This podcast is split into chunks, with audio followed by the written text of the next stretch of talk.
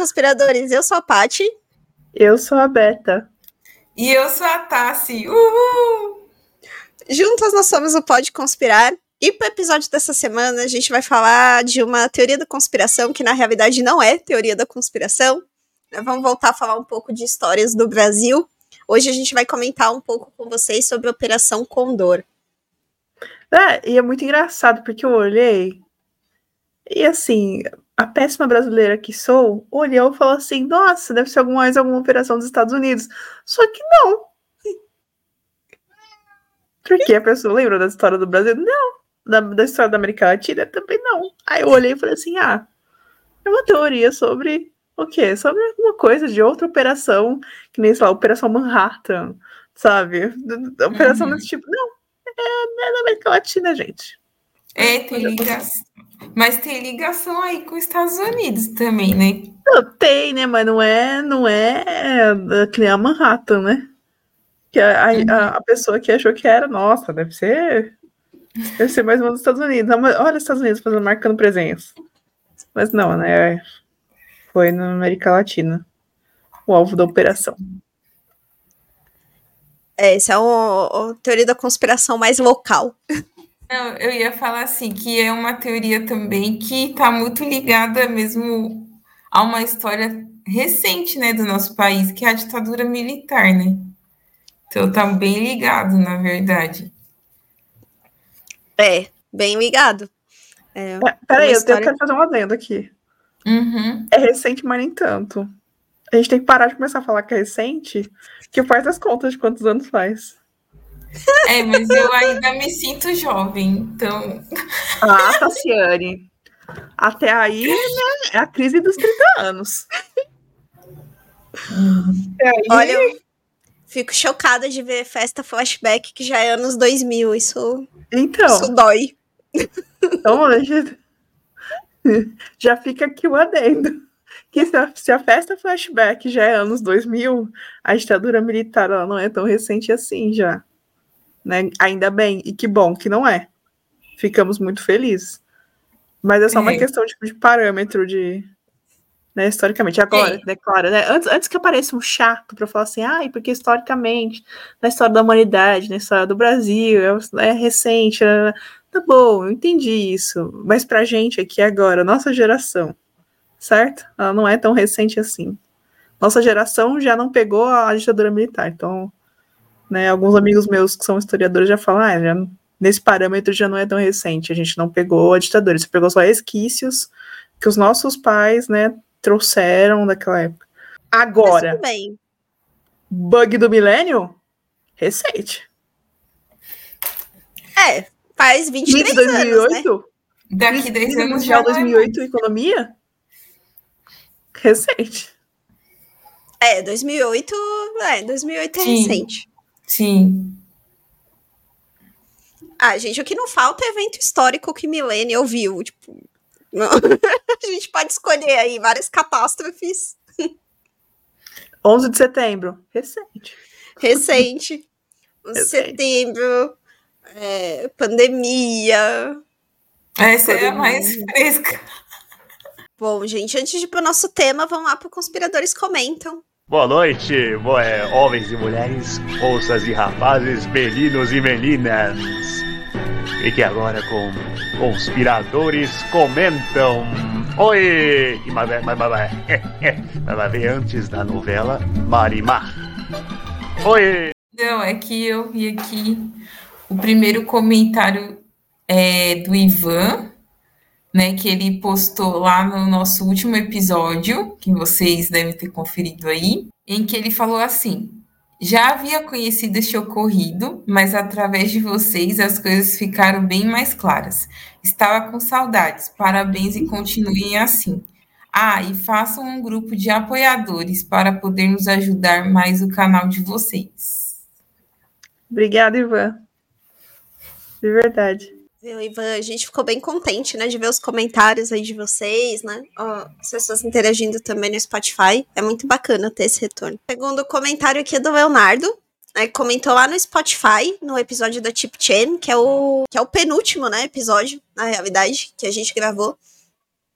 E aí ele trouxe o seguinte: eu só queria entender por que as autoridades ainda não se meteram nessa história para revelar se é tudo verdade e acabar com o sofrimento dessa mulher. É, na verdade, assim, a gente acabou não falando isso no, no episódio, né? Mas até no grupo que tem lá do Reddit, é, tipo, a polícia sabe da Tip Chen. Ela é famosa lá na Coreia do Sul também.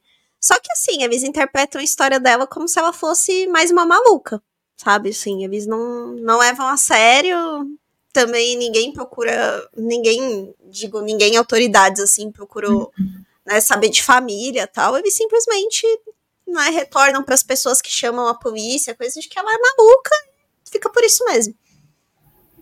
É, a gente, até, a gente até falou disso, né? De, de falar, nossa, por que, que ninguém interviu ainda? É porque não querem. Simples assim. Se quisessem, já tinham intervido já. Sim. Não, e o último comentário é da Renata, pô. Aí, Opa, é... saiu aqui, voltou. é, a Renata Pires Pereira mandou assim: que bom que vocês voltaram, sucesso. Obrigada, Renata. De verdade, ó, eu queria falar que são sexta-feira. Aqui onde eu tô é meia-noite e 21. Eu tô morrendo e eu tô aqui. Desabafo, entendeu? Então, então, eu vou pedir para vocês que já vão mendigar. Eu tô aqui sofrendo, tô aqui sofrendo, então vou mendigar. Eu quero que vocês curtam esse vídeo, curtam esse episódio, entendeu? Avalie a gente nas plataformas. Vai lá no nosso YouTube, vai lá no nosso Instagram, no Pode Conspirar, comenta, compartilha, entendeu? Vamos fazer esse negócio acontecer para valer a pena a gente continuar aqui fazendo essas coisas com vocês, né? E daqui para frente a gente cria os apoiadores, então, para vocês ajudarem a gente também, né, a manter o, os nossos episódios.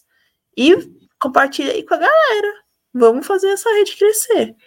Certo? Isso aí, vamos lá para as nossas uhum. indicações. Próxima indicação aqui, né? Porque a gente vai falar da, da Operação Condor e tem um documentário que é do Roberto Mader, que tem o nome, né, de Operação, Operação Condor. É, tá disponível no YouTube, tá? Esse documentário. E assim, só para ajustar a expectativa de quem vai assistir, o documentário ele é um pouco diferente, porque ele não, não vai naquela coisa clássica do documentário de explicar passinho por passinho o que foi. Então, é, se essa né, expectativa de assistir, ele não faz isso. Mas ele foca nas histórias das pessoas. Então ele foca na história dos sobreviventes, né, das famílias, das pessoas que foram presas, torturadas, que sumiram. Então, é mais nesse sentido. Mas é bem legal, ele não é muito longo, acho que é uma hora e meia, mais ou menos, de documentário, vale a pena assistir. Então vamos lá pro episódio de hoje, que é o da Operação Condor, ou Condor, não sei como que. Eu falaria Condor. Talvez para dar aquele, aquele ar de algo assim mais. Não tão brasileiro, né? Mas enfim. Tá querendo americanizar o negócio, Tassiane, é isso?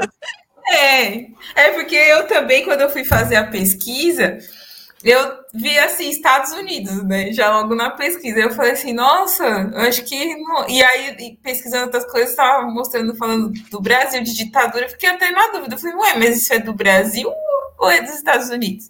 Mas é claro, né? Depois vai aprofundando mais, aí vai vendo que realmente é a ver com as ditaduras aqui na América Latina. Então, para começar, a Operação Condor, ou Condor, enfim, foi uma aliança feita aí entre as ditaduras sul-americanas com o apoio dos Estados Unidos, lá em meados da década de 70, né, para poder reprimir as ações de opositores. Então, foi uma das, assim, tal, acho que foi a principal aliança na época, né? Enfim, é, a aliança permitiu aí a troca de informações para os integrantes dessa operação para poder perseguir pessoas que eram contrárias às ações dos governos atuantes na época, né? Ou que teriam algum tipo de ligação com o comunismo. Então já entrou a história do comunismo aqui. Aí, nos anos 70, a CIA, que é a Agência Norte-Americana de Inteligência, coordenou as ações desses governos no combate desses adversários. Né? Então, basicamente foi isso que, que aconteceu. E aí, vamos também adentrar nesse episódio com mais detalhes de como que surgiu a Operação Condor e como que ela continua aí na América Latina nesse período. Bom, quando a gente fala de América Latina, né, é, a primeira coisa que a gente precisa lembrar para falar dessa operação é que a gente está vindo num contexto de Guerra Fria, né? A gente já falou bastante de Guerra Fria aqui no, no podcast em vários episódios. Né? Foi uma uhum. época onde realmente várias coisas obscuras aí aconteceram. E aqui não foi diferente. Então a gente precisa lembrar que era logo ali depois né, da Segunda Guerra. E os Estados Unidos já vinham numa pegada de combate ao comunismo, né? E aí isso ficou muito pior lá por volta de 46, 47, que veio Harry Truman para a presidência dos Estados Unidos e eles criaram uma coisa que se chamava Doutrina de Segurança Nacional. Isso queria dizer que qualquer lugar que fosse socialista ou comunista era considerado uma ameaça para os Estados Unidos, mesmo que não fosse um local próximo, mesmo que não fosse. Era um, uma ofensa à ideologia americana. E a América do Sul sempre teve uma veia mais, né, pro ladinho mais socialista ali, mais da esquerda, né? E aí isso ficou muito pior com Cuba, né? Quando Fidel Castro começou a Revolução Cubana, eles criaram uma coisa que era uma aliança latino-americana, que a ideia deles era realmente começar a expandir essas ideias aqui para América do Sul. E por conta disso, os Estados Unidos eles começaram a ficar um pouco preocupados, né, com a influência disso. E aí quando a gente olha para América Latina, todos, praticamente todos os países aqui vizinhos nossos passaram por ditaduras. Então, entre a década de 60 e 70, o Paraguai era uma ditadura, né, e ficou até 89, mais do que a gente ainda. É, o Brasil em 64, a Bolívia também foi em 64, em 66 foi a Argentina, e em 70 ou 69 foi o Chile também lá com Pinochet. Né? Então os historiadores eles já começam daí, né? Falando, ah, era uma coincidência, né? Todos esses governos passarem por ditaduras e ditaduras militares numa mesma época, né? De onde todo mundo arranjou dinheiro e arranjou apoio militar para estruturar tudo isso, né? A conspiração chegando aí. ah, mas é que coincidência não tem, né? Não tem como. E é. dentro dessa, dessa operação, né, a Condor, né, por ter toda essa, essa ditadura dentre os países, né, o que se, que, o que se tem documentado é que para que essa operação ela pudesse acontecer, né, a Operação Condor em si, e alcançar os objetivos, um dos acordos era ter um trânsito livre de militares. Então, por isso que eu acho que não é tão conhecido esse assim, né? Todo mundo está no mesmo período da ditadura, mas tudo bem. É, né, para poder atravessar as fronteiras sem mandato judicial. E o que eu achei mais interessante nisso é que, imagina, é uma América Latina inteira que ela era regida do que eles chamavam como regra de sangue. Então, a regra de sangue da Condor era identificar o inimigo, localizar, mandar o comando para pegar, sequestrar, torturar, extrair informações, matar e desaparecer com o corpo. Já ouviu alguma coisa sobre isso na história do Brasil? Né? É. Enfim. E aí, os Estados Unidos, ele teoricamente daria apoio para esse tipo de, de operação, né? Muito mais porque, como a Paty bem disse, a ideologia não era a mesma, né? No sul quanto não era no norte naquela época. Então, os Estados Unidos, eles teoricamente favoreceram essa operação por meio da CIA, o que eu acho bem curioso, né? Porque eu acho estranho os Estados Unidos compartilhar assim é, coisas assim, né? Porque teorica, teoricamente eles compartilharam uh, o que seria um sistema de comunicação uhum. com, com, a América Latina. E eu acho muito curioso os Estados Unidos compartilhar a tecnologia, sabe? Mesmo, mesmo sendo essa coisa da, da ideologia, dele não concordar com a, com a ideologia, uhum. eu acho muito curioso ele compartilhar. E nem foi só a tecnologia, né? Nos documentos que Porque assim, tem isso tudo que a gente tá falando aqui tá documentado, tá? Então não são suposições, realmente Sim, aconteceu. Aconteceu. Né? Aconteceu. E tem vários documentos que estão disponíveis, a gente vai colocar o link para vocês da Comissão da Verdade, né, que se dedicou a falar de crimes da ditadura e tal, e eles divulgaram vários documentos da época. Nos Estados Unidos também, eles tiraram sigilo de vários documentos que também demonstram aí que teve essa troca. E não só a, a comunicação, mas tem registros de agentes também que vieram para países da América Latina para treinar a, as forças militares locais aqui no Uruguai, no Chile. Complicado, né, gente? Bem, eu vou falar para vocês assim que essa operação Condor, é, ela teve aí três fases, né, que a gente pode dividir aí. E claro, né, o é, tem os detalhes também. Então, por exemplo, a primeira fase ela foi constituída aí de uma base de dados compartilhada de informações relativas a militantes de esquerda e os grupos ligados a esses, essas ideologias. E aí, no Brasil, é, a gente tinha, né, na época, o Serviço Nacional de Informações que acabou colaborando aí nesse sentido. Também teve a segunda fase, que foi baseada em interrogatórios, né, mediante tortura de presos políticos, para que delatassem outros integrantes do grupo com base nos dados obtidos na primeira fase. Vários militantes né, foram mortos e os corpos desaparecidos, como a Roberta já tinha citado anteriormente. E aí, na terceira fase também, é, é foi a fase mais drástica dessa operação, porque por meio de ações específicas nos países integrantes, é, assassinava os opositores ou integrantes de grupos anti-governo.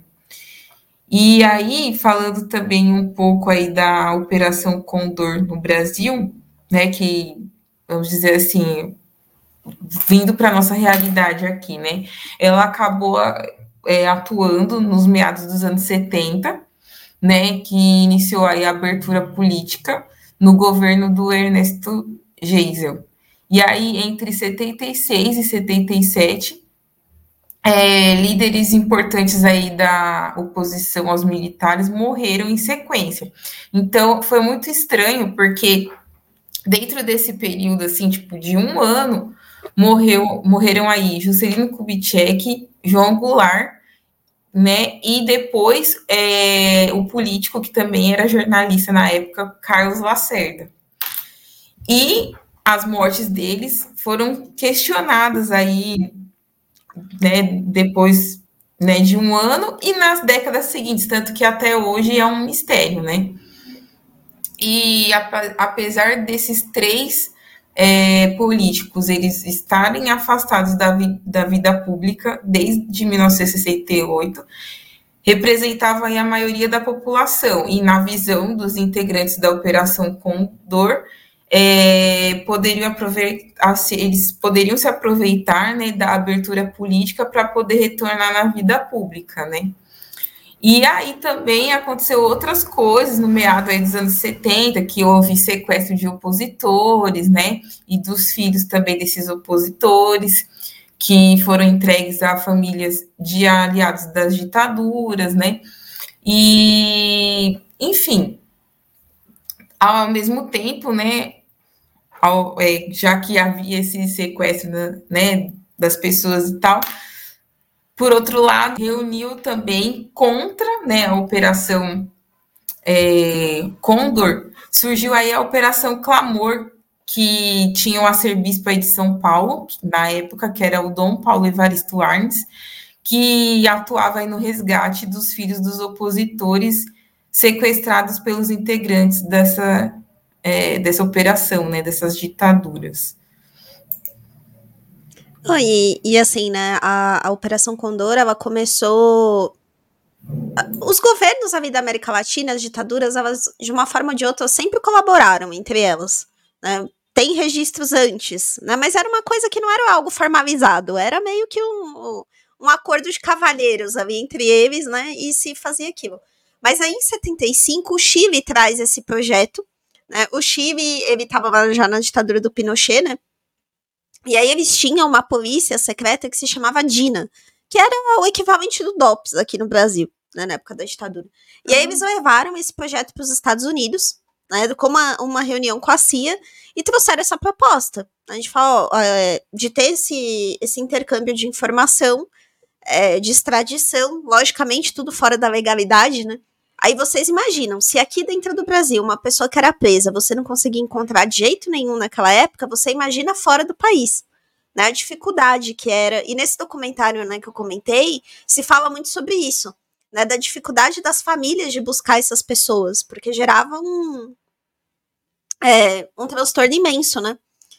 E, e aí eles trouxeram essa proposta, e é curioso que o nome da operação foi baseado numa ave, né? Que é a, o condor é uma ave, só que ele é meio que um abutre, ele se alimenta quase como um urubu, sabe? Se alimenta de coisas mortas, né?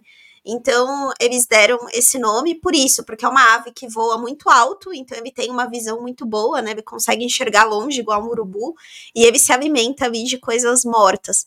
Tanto que no Brasil, essa operação ganhou meio que um apelido, né? Também é, foi chamada de Operação Carcará. Em alguns documentos, você vê meio que a brasileirou né, para uma ave mais, mais brasileira. Muito melhor a Operação Carcará. É. Ai, gente, não sei, o negócio já não é bom e ainda querem abrasileirar. Não gostei disso aí, não. Ah, mas tudo, toda a gente é brasileira. Por isso fica é. bom. Sushi. Entendeu? Você é brasileirou, colocou cream cheese, muito melhor. A polêmica. Gerando polêmica. O Akira acha isso uma heresia de sushi com cream cheese. Ai, eu não gente. tenho culpa. Eu não tenho culpa, entendeu? Eu não tenho culpa. Eu cresci num país onde sushi tem o quê? Cream cheese. É isso. Não, sushi com cream cheese é gostoso, mas sem também é bom, eu acho.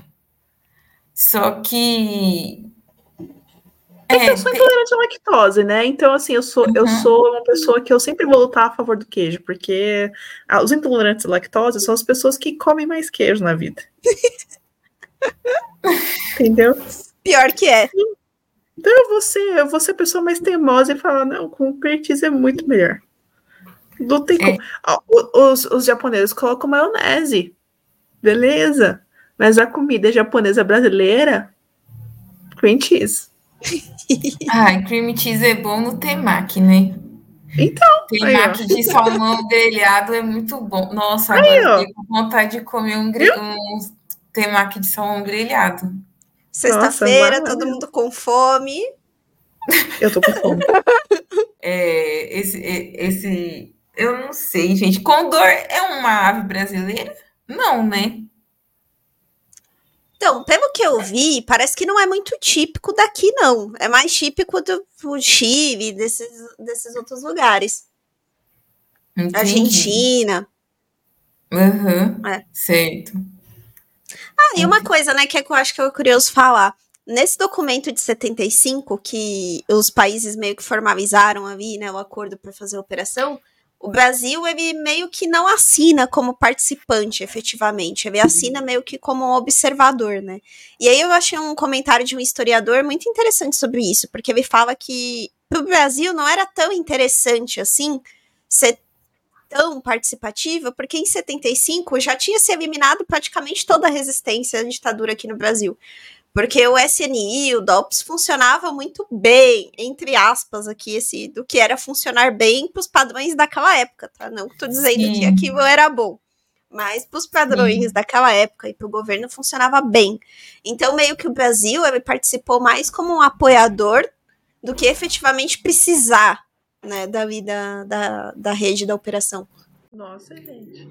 Poxa, meu, nossa, eu tô assim, porque, meu, até nisso o Brasil é, foi bom, cara.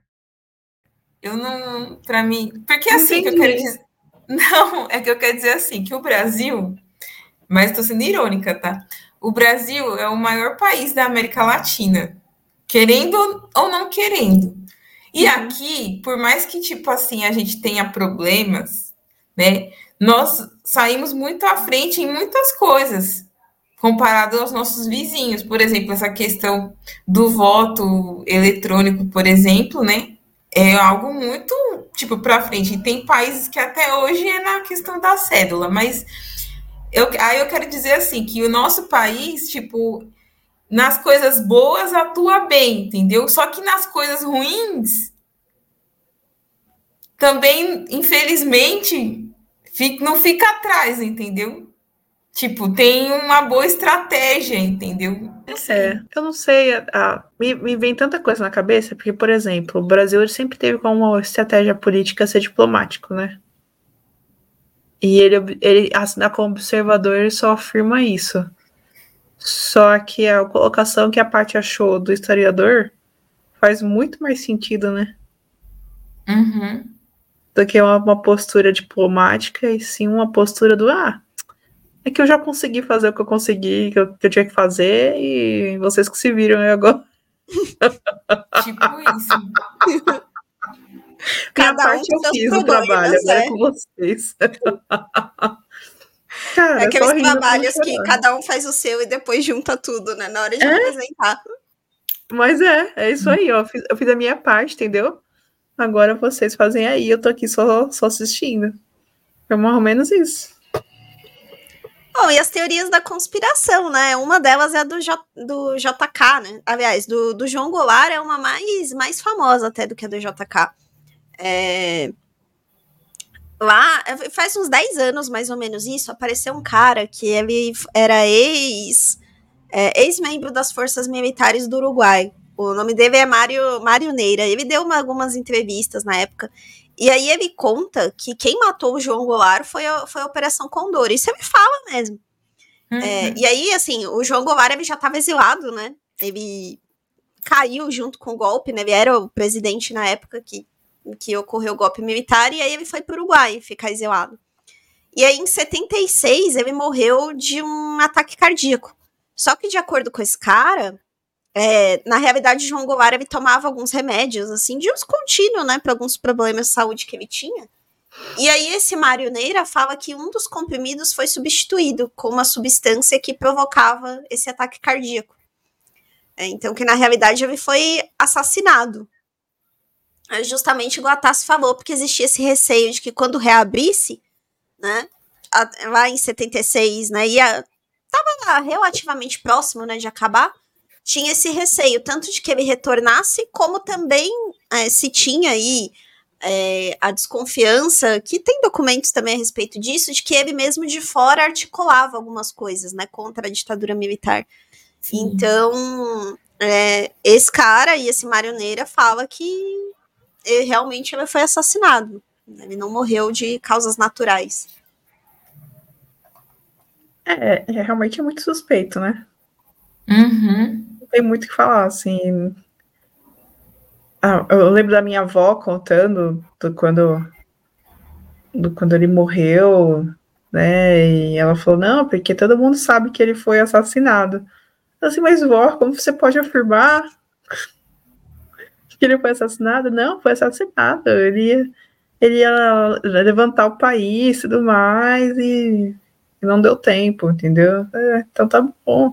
E realmente, ó, a, gente vai, a gente vai agora estudando a história, né? Porque vale lembrar que, assim, esses documentos, e agora eu vou falar que foi recente, é, que ninguém nunca soube dessa operação até o governo do Bill Clinton é, abrir os documentos. Que foi ali no período de 93 a 2001. Então, se a gente parar para pensar, Olha o gap que tem desde lá de trás, 70, né? Para, sei lá, 90 e, 99, 2000, enfim. Olha o gap que tem de anos, para ninguém, ninguém sabia dessa operação. Na época da ditadura, chegaram a tentar né, levantar isso de alguma forma. Nesse documentário do Roberto Mader, ele mostra que teve um caso que ficou bem famoso, é, que foi quando uns estudantes da resistência uruguaia foram presos, e aí tinha uns hum. brasileiros junto, né? E aí esses brasileiros que estavam lá perceberam que tinham militares brasileiros no meio da operação. E entre eles tinha um cara que era jornalista, se eu não me engano, da Veja.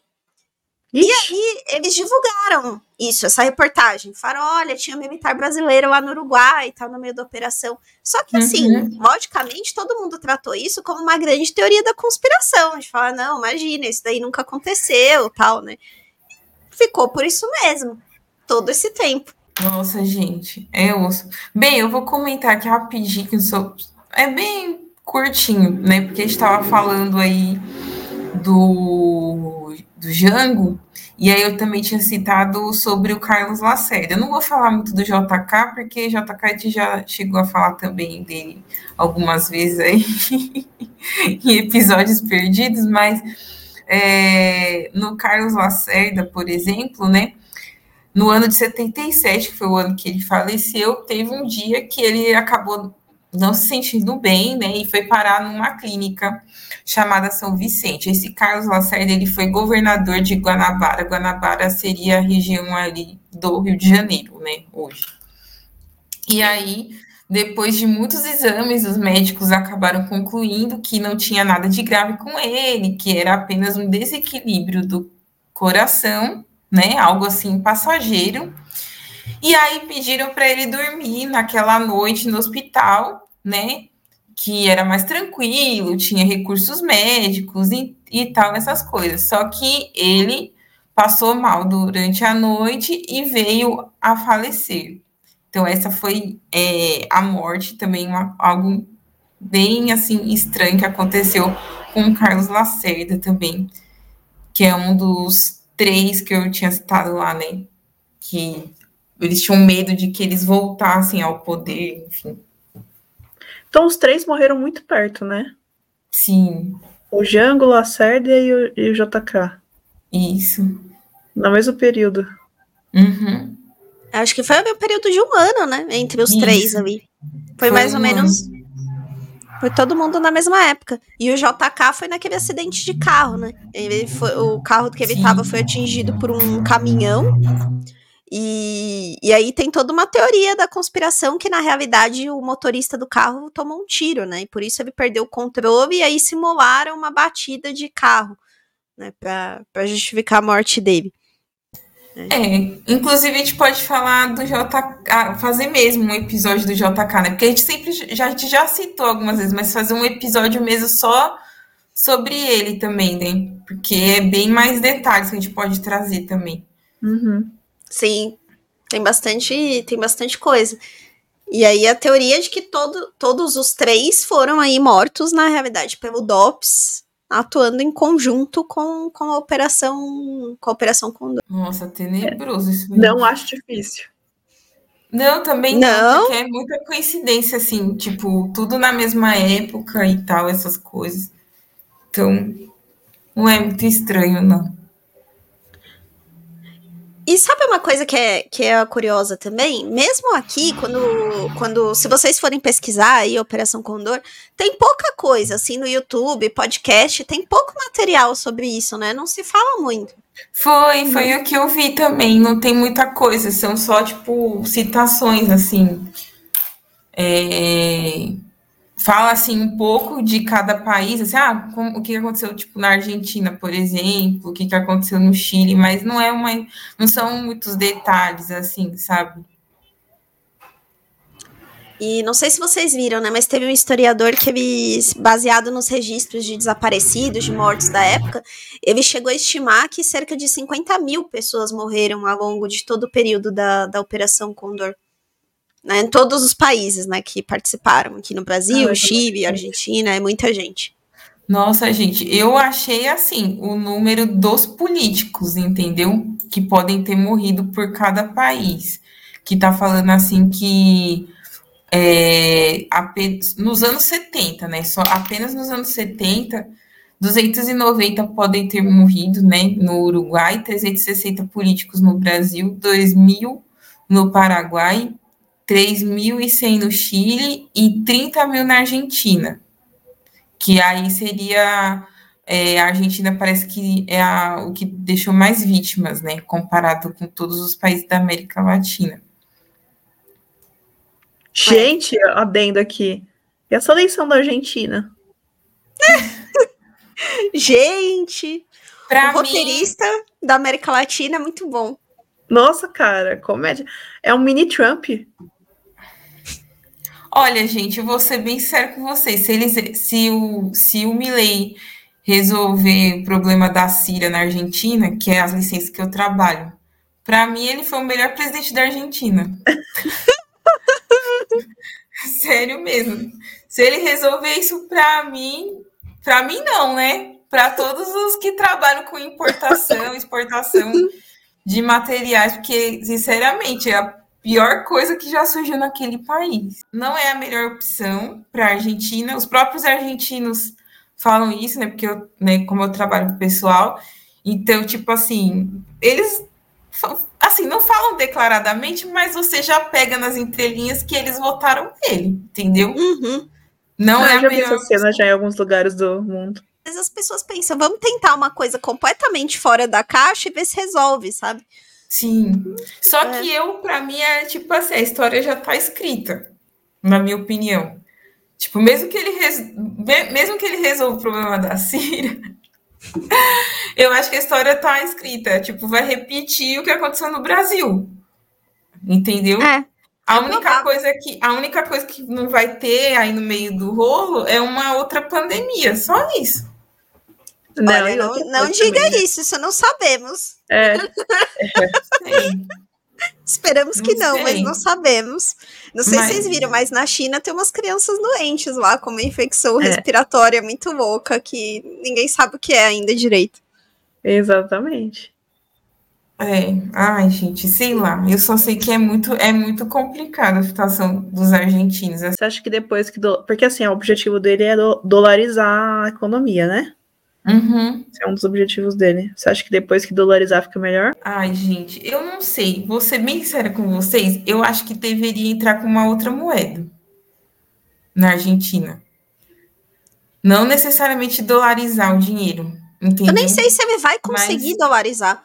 Porque Então. o negócio tá tão, tá tão comprometido que talvez ele nem consiga fazer isso. Porque até para É. dolarizar, você tem que ter uma estrutura mínima. Então, eu acho que o ideal seria criar um outro plano, entendeu? Como foi no Brasil, né? A gente tem o plano real. Eu acho que o ideal seria isso, ter uma nova moeda, entendeu? Aí Mas tem não perspectiva dólar. aí do Mercosul, tipo, acabar. Tem umas perspectivas aí do Mercosul, se ele já era, e aí vai restar pro Brasil e pro BRICS. Exatamente. Então, mas é complicado. Tipo, os argentinos, né? Assim, sobre questão de livre comércio, sabe? Eles, para eles, tipo, ok, para nesse momento é o que acho que eles querem mesmo, tipo, ser radical, entendeu? Mas existem outras questões aí no meio, né? Só que é muito complicado lá a situação. É muito complicado. Tem empresa que parou produção lá, sabe? É, ah, é, é um país assim que tá a inflação muito alta. Tipo, quando aumenta o, o, a, a, inflação não fatura naquele dia, entendeu?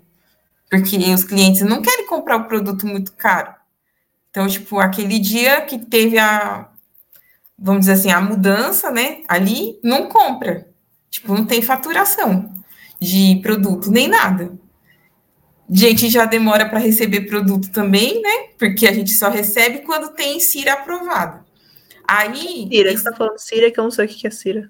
CIRA é uma licença que é utilizada na Argentina para produtos que importam. Então, para a gente poder obter esses produtos para entrar em território argentino, a gente precisa dessa licença. Vamos ver se É, melhora. vamos ver. Espero que melhore. Eu falei Pra assim, todo meu, mundo. Cara- você, pra, pra, pra quem mora Sim, lá, os entendeu? argentinos Também. também. Pode Mas- conspirar também a geopolítica aí.